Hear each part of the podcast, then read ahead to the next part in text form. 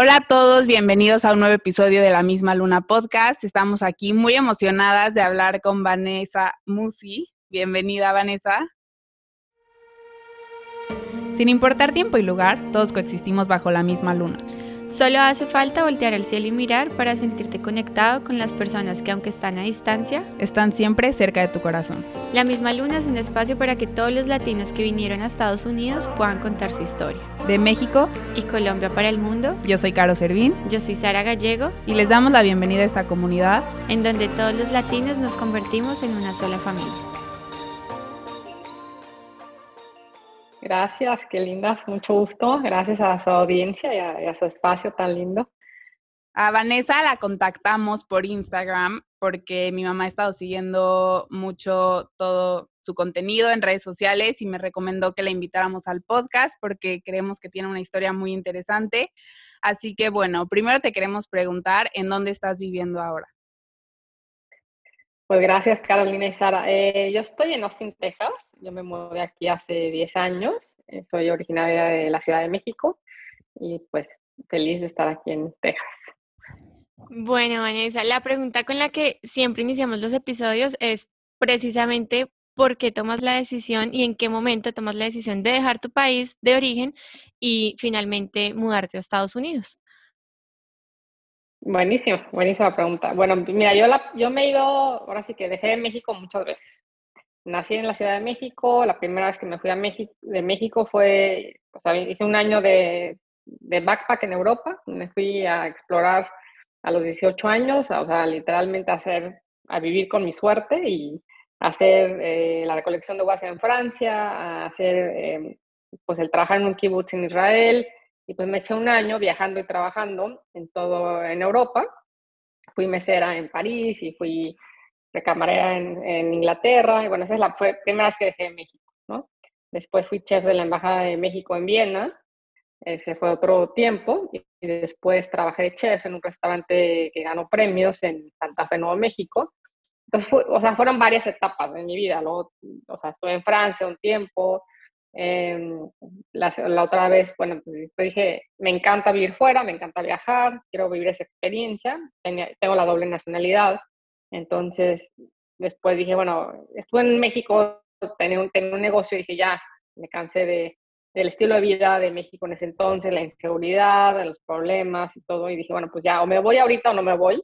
Pues tuve el sueño de irme a estudiar pastelería, apliqué a una escuela que es el French Pastry School de Chicago, y de ahí fue 2011, entonces me fui, ahí pues me quedé, esa fue como mi entrada a Estados Unidos ya más formal, donde ya corté, o sea, me, que dejé toda mi casa, dejé todo en México y me vine acá a Chicago y pues ahí me vine a Austin y pues ya llevo más de 11 años acá, entonces ya, ya me quedé formalmente en Estados Unidos desde entonces.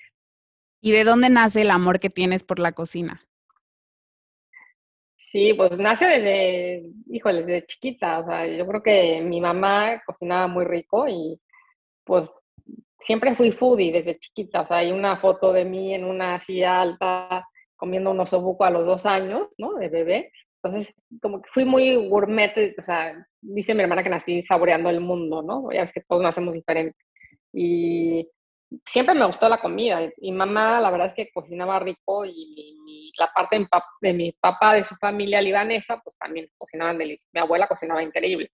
Entonces, con mamá yo hacía pastelería desde los siete años. Entonces era así como nuestra, nuestra convivencia, nuestra comunión, nuestra así la manera de divertirnos era cocinar, hacer brownies, hacer galletas. Tenía esos libros americanos, o sea, ingleses clásicos y así cocinábamos bastante saludable desde entonces, ¿no?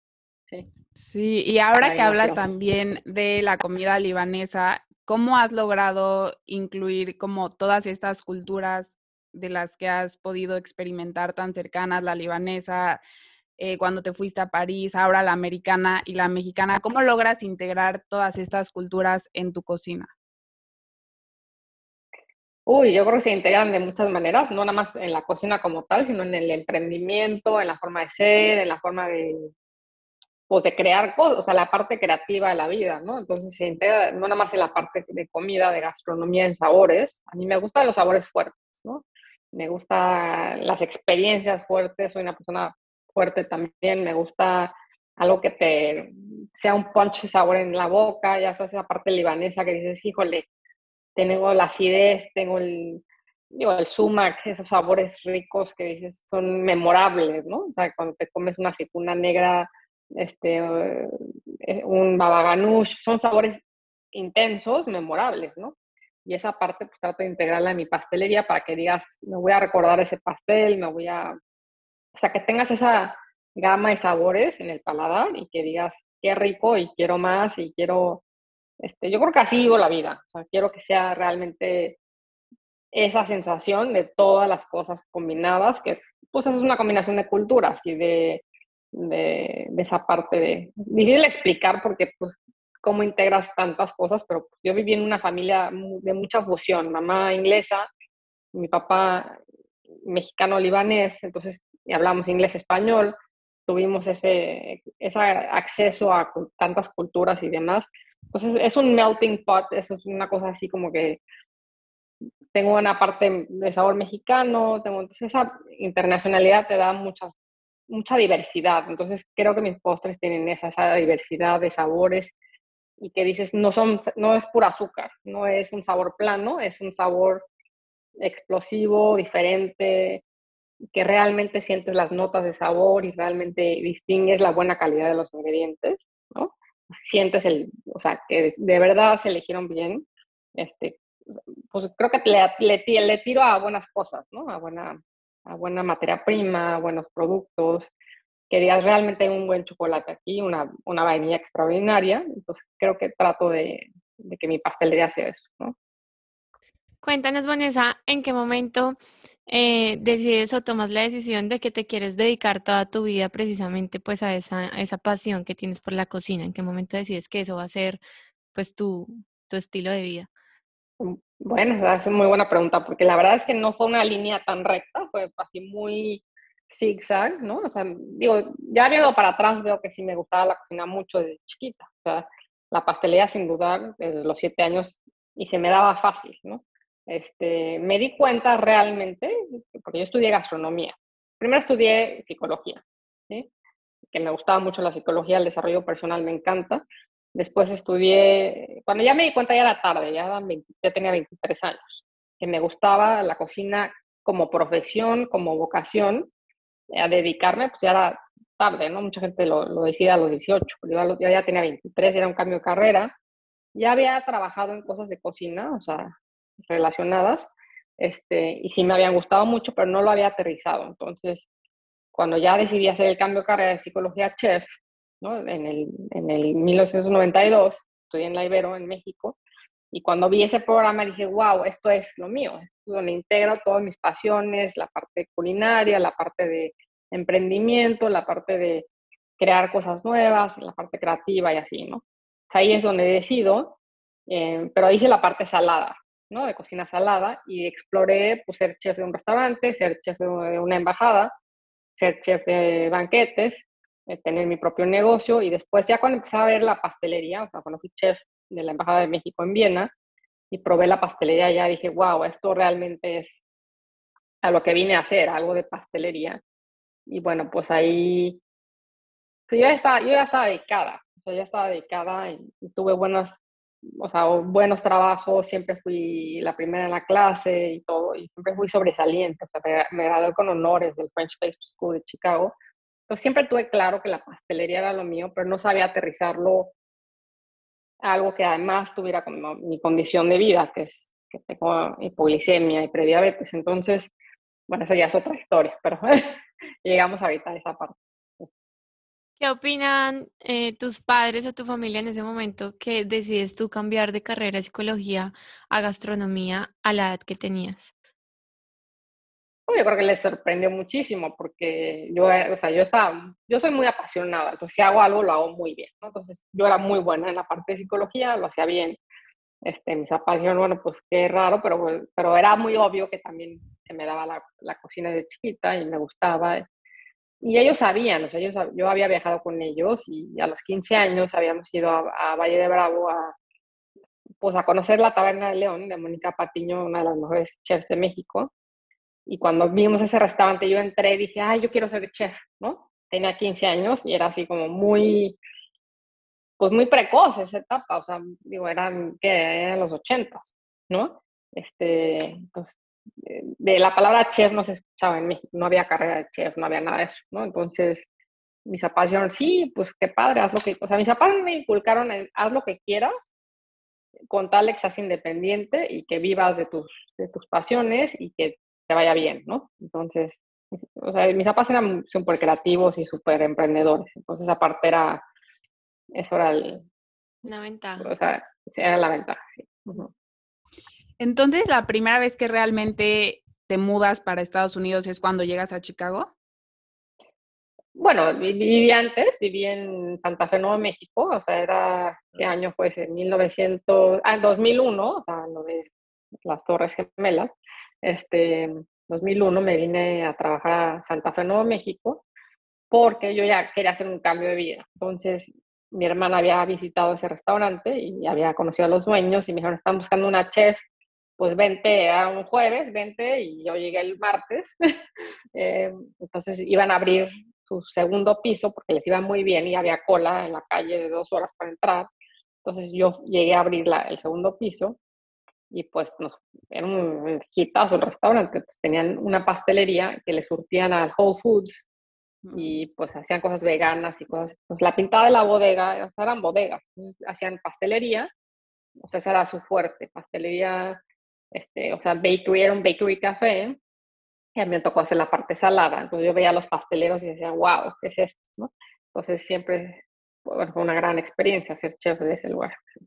¿Y cómo es llegar a Santa Fe en términos culturales? ¿Hay un choque de cultura? ¿Tú llegas sola? Platícanos un poquito sobre eso.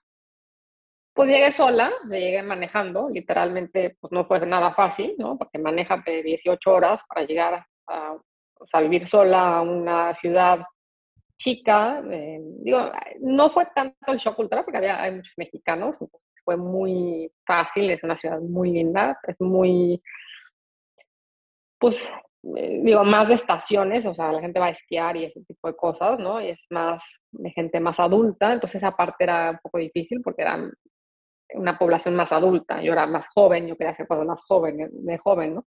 Entonces aparte fue, digo, yo trabajaba todo el tiempo, entonces iba a trabajar, iba a ser chef, o sea, mi tiempo era muy enfocado a eso, ¿no? Pero no, o sea, me adapté bien, estuve un año, estuve muy feliz, pues trabajé durísimo, o sea, a eso iba, más que nada. Y después, cuando decides mudarte a Austin, ¿por qué decides mudarte para allá? Porque yo estaba en Chicago estudiando pastelería, o sea, acababa de estudiar mi, tercer carrera de pastelería, me, me gradué y estaba, había tenido un trabajo ahí y después de ese trabajo estaba yo decidiendo si me quedaba en Chicago, que me gustaba mucho, pero quería hacer un cambio, sabía que Chicago no era mi ciudad para vivir. Eh, y en ese momento, pues me encontré con mi exnovio, que era mi novio en la prepa, y me fue a visitar y él era mitad igual, mitad mexicano, mitad americano. Eh, me fue a visitar, hicimos clic y al rato dije, pues me mudo a Austin porque él vivía acá, nos casamos a, los pocos meses, eh, entonces por eso me quedé en Austin y porque ella estaba aquí. Oh, una historia de amor. una historia de amor de Facebook. Eh, Vanessa, me imagino que, bueno, siendo chef en Estados Unidos, pues em, tienes que interactuar mucho con la, con la cultura mexicana, con la cultura americana, perdón, y obviamente estar en contacto con chef americanos, supongo yo. ¿Cómo es ese, cómo es ese ámbito laboral entre, pues, una, bueno, eres mitad mexicana, mitad americana, pero pues siendo latina también en ese ámbito eh, laboral de la cocina aquí en Estados Unidos? Pues mira, yo creo que el ámbito laboral para una mujer chef siempre es difícil. O sea, sea en México, sea en Estados Unidos, sea en donde sea, como mujer, pues no hay tantas mujeres en la cocina. Ahora ya hay más, pero antes, cuando yo empecé, no había, yo era la única, o sea, eh, literalmente entre hombres. Pues, siempre era un ambiente muy masculino, ¿no? En general. Entonces, cuando me mudo acá, pues son ambientes muy pesados, o sea, muy pesados porque es muchísimo trabajo y mucha... Yo trabajé con chefs que eran militares, o sea, eran franceses a un grado militarizado, así. Entonces, la adaptación, pues como sea, es diferente, no, no tanto por el país, no tanto porque sean culturas diferentes, digo, claro, el idioma y eso te puede costar trabajo. A mí no, porque yo crecí con inglés y español, ¿no? Yo crecí, yo crecí con un ambiente muy bicultural. O sea, mi mamá siendo, desde, bebé hablaba inglés con ella. O pues esa parte, yo fui a una escuela inglesa, yo nunca tuve problemas con dos culturas. Es más, prefiero dos culturas que una. Este, esa parte a mí no me costó trabajo. Me costó trabajo abrir mi negocio en Estados Unidos y picar piedra como latina muchísimo. O sea, ¿por qué? Porque yo hablaba perfecto inglés, eh, español, más que sí hablo muy bien inglés, pero la parte de negociaciones, la parte de marketing, la parte de tratar con sponsors, la parte de negociar, pues en inglés me costaba muchísimo trabajo, ¿no? Y la aceptación a una chef mexicana no, no fue tan fácil. Ahora ya, porque ya hay más apertura, ya hay más, más diversidad, más, más, o sea, como que ya los latinos ya abrimos cierto mercado en Estados Unidos, pero hace 10, 11 años, pues decías que soy mexicana y como que no había tanto, no había tanta apertura, ¿no? Eh, o sea, no, no, nos daban el espacio, la creencia de, ¿no? Eh, o el acento, o el, o, o las, pues esa parte sí a veces ha sido difícil, ¿no? Entonces yo al principio me costaba muchísimo trabajo, pues todavía, ¿no? O sea, en las redes sociales, decir, bueno, como que no eres de aquí ni soy de allá y no tengo los dos idiomas, pues es complicado.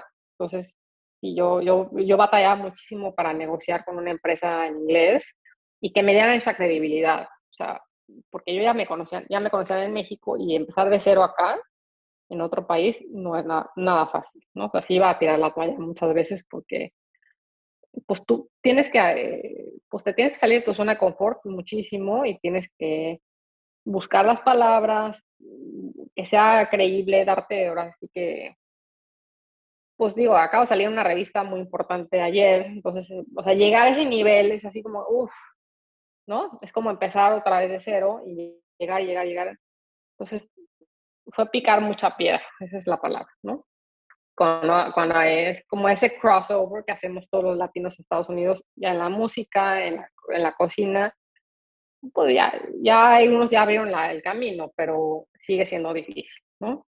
Porque estás haciendo algo nuevo, es tu marca, es tu país, y pues tienes que dar, darte a conocer y que la gente lo, lo acepte de alguna manera y ver con quién. No todo el mundo lo acepta, ¿eh? Entonces, sí recibí muchísimos no, muchas, o sea, digo, y aunque fueras, aunque fueras americano también hay, cuando haces un negocio, ahorita que dije la escuela, pues te das cuenta de, siempre te falta algo, me faltan seguidores, me falta esto, me falta lo otro, o sea, siempre hay un, una, un rejection o una, un no, o sea, yo recibí muchos no, ¿no? O sea, hasta de arquitectos, de gente que iba a hacer algo de la escuela, o sea, porque esa credibilidad pues, no es tan, digo, y no porque seas latino, porque no viviste acá, pero siempre está esa parte, y cuando emprendes algo, siempre está ese no, ¿verdad?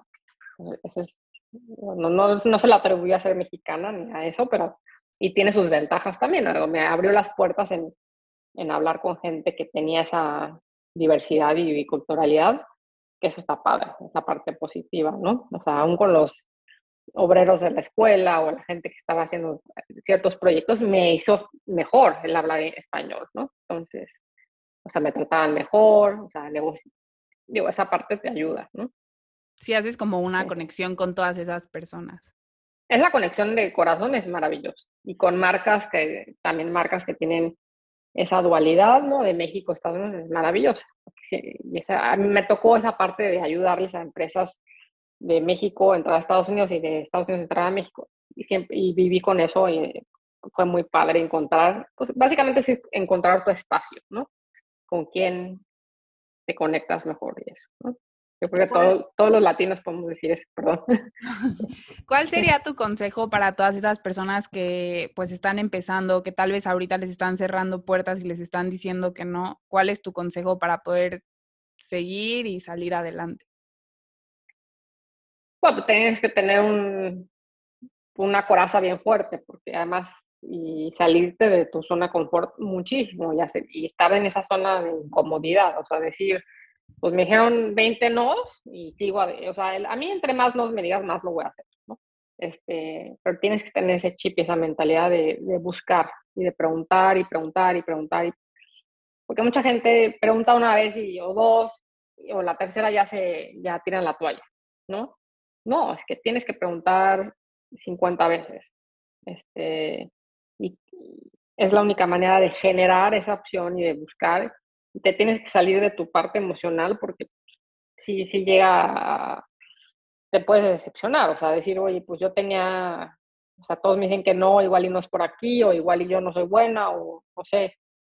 Em, pero pues si tu sueño es tan grande, no te puedes rendir, o sea, esa, o sea, conéctate con ese sueño, con esas ganas, o sea, y tiene que ser muy fuertes esas ganas, porque si no son tan fuertes, no lo vas a hacer, ¿no? O sea, porque cada parte del camino, cada piececita de cada cosa ahí, o sea, yo te puedo decir que desde instalar el horno hasta comprarlo, hasta poner el piso, hasta poner la ventana, todo fue así, ¿no? Entonces, si tu sueño no es tan grande y cada vez más grande, no vas a ser suficientemente fuerte ni capaz de, de, pasar esas piedritas en el camino, que son muchas. Entonces, este, alimenta ese sueño y así que no bajes tus metas, sino alimenta tu sueño y, y sigue con esas. Yo no es para todos, ¿eh? O sea, el emprender así no es para todos y se requiere una, una misión de vida bien, bien fuerte. Pero bueno, pues esa, esa parte es importante conectarse con eso, ¿no?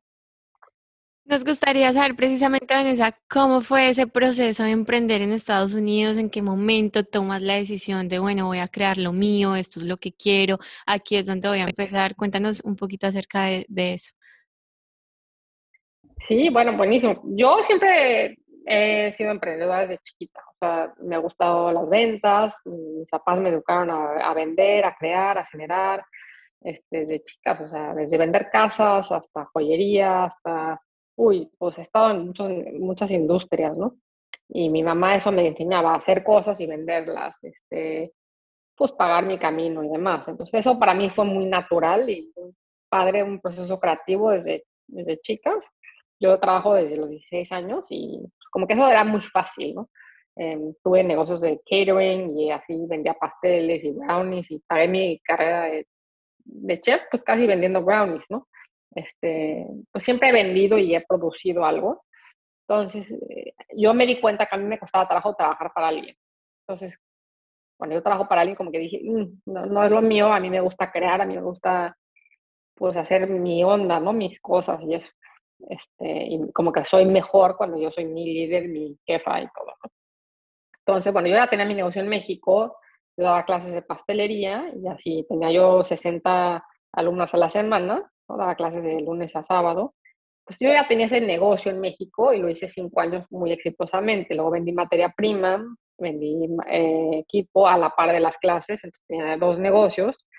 Entonces cuando vendo ese negocio para irme a Estados Unidos, o sea, como que me dio el bajón así de que, ay, ¿qué hice? ¿No? O sea, lo vendí para irme a estudiar pastelería a Chicago y necesitaba el dinero para estudiar allá. Entonces, y para, pues como yo ya no iba a vivir en México, pues cerré ese negocio cuando me mudo acá y tengo un trabajo eh, como chef, o sea, asistiendo a unos chefs en Chicago, y me di cuenta que en la industria de chef o de cocina acá, siendo empleado, pues es muy mal pagado, ¿no? Entonces yo ya ganaba bien en México, aquí pues ganaba muy mal, los, el trato era muy malo, entonces dije, híjole, voy a vivir con esas condiciones, esos pagos y eso, cuando estoy acostumbrada a otra cosa, ¿no? entonces, inmediatamente después dije, no, yo tengo que hacer mi negocio, eh, aterrizarlo, hacer algo. Como que cuando me mudé a Austin yo no sabía ni qué onda, ¿no? Ni qué iba a hacer, ni no tenía dinero, no tenía ahorros, no tenía trabajo, estaba como muy perdida, ¿no? Entonces me dediqué a ser coach y a buscar, pues, digo, aterrizar como mi misión de vida, que era lo más importante. Entonces, y me di cuenta que era la cocina y era la pastelería en una forma saludable, ¿no? Y lo dije, bueno, ok, ¿qué hago con eso? Dije, bueno, me encanta enseñar, me encanta crear recetas, me encanta el desarrollo de productos, ok, entonces, y me gusta vender, ¿no? Entonces, y se me dan bien esas cuatro cosas. Entonces ya empecé, dije, bueno, pues empecé en mi, en mi casa dar un taller, una clase, hacer recetas, así. Luego se me ocurrió viajar por toda la República Mexicana a dar clases. y me eché 45 ciudades, o sea, dando clases con como una cocina móvil, bien loco el proyecto, pero pues divertido y difícil. Em, y me di cuenta pues que tampoco era sustentable eso, porque era mucho trabajo, muy caro y muy pesado. Entonces dije, no, es que tengo que aterrizar todo eso en vez de viajar y con toda esta cocina móvil que no es funcional em, y rentando escuelas, mejor lo, lo aterrizo a un lugar físico, ¿no? Y entonces estaba yo aquí en mi casa y dije, bueno, ya mi casa está explotando de cosas, cocina y de, como influencer me llegan muchos productos para probar y demás. Dije, no, en esto rentar una cocina y pues ya dar mis clases ahí. Y tampoco encontré nada. Entonces no encontré una cocina comercial y dije, bueno, pues qué tal si compro una casa la adapto. Y entonces íbamos a ver ese proyecto y luego no lo encontraba y yo así, no, pues tampoco. Y así me eché años en todo esto. Entonces luego dije, pues ¿por qué no hago, compro una, un terreno, lo hago comercial, o sea, un terreno comercial y lo vuelvo a una escuela? O sea, estos fueron muchas vueltas para llegar a ese punto. Entonces ya encontré un terreno que tenía una propiedad y tenía uso de suelo mixto, o sea, comercial, y se puede hacer una, o sea, aquí hay muchos permisos, hay que hacerlo comercial, hay que hacerlo por código, es una cocina comercial al final de cuentas. Y así empecé, ya llevo tres años en ese proyecto, entonces, que ha sido una locura, pero bueno, sí, ahí, ahí, ahí empezó ese emprendimiento. ¿Y en qué momento también integras todo lo de las redes sociales? Porque he visto que estás muy activa y que subes ahí también tus recetas y que ya lograste crear una comunidad que te sigue. Por eso empezó en el 2014. Yo me fui a Brasil a dar unas clases online y cuando fue realmente el boom de lo online, este, fue un boom tremendo. O sea, mis redes crecieron tremendamente por esa, porque esa era una plataforma de clases online que hicieron unos brasileños muy, muy padre, muy bien hecha. Este, y era como en vivo las cápsulas y te maquillaban y te hacían y era súper divertido. Tenían miles y miles de seguidores. Entonces, ahí pues me agarró el chip y pues, yo, yo veía el celular y eran así miles y millones de mensajes y de posts y de, o sea, era pues, una súper plataforma, ¿no? O sea, ahí me di cuenta del poder de las redes sociales y dije, wow, ¿qué es esto? Yo medio las usaba ya, pero no tanto así como a ese nivel. Entonces yo ya había hecho un grupo de Facebook que tenía 30 mil personas, yo ya había hecho pues, el grupo, pero no era tan público, ¿no? Entonces ya empecé, dije, bueno, el grupo está padre, pero pues, no es público, no está accesible a todos. Entonces dije, mejor lo hago donde esté, todo el mundo lo pueda ver, mejor. Digo, me falta más usar las redes todavía, ¿no? Porque a veces o estás en las redes o estás creando atrás, ¿no? no hacer las dos es complicado. Entonces, sí, sí quisiera poner más recetas y hacer más, digo, más clases y cosas más, o sea, más continuidad en esa parte, que sí es mi interés ahora que estoy en la escuela, porque ya hice toda esta parte atrás, ¿no?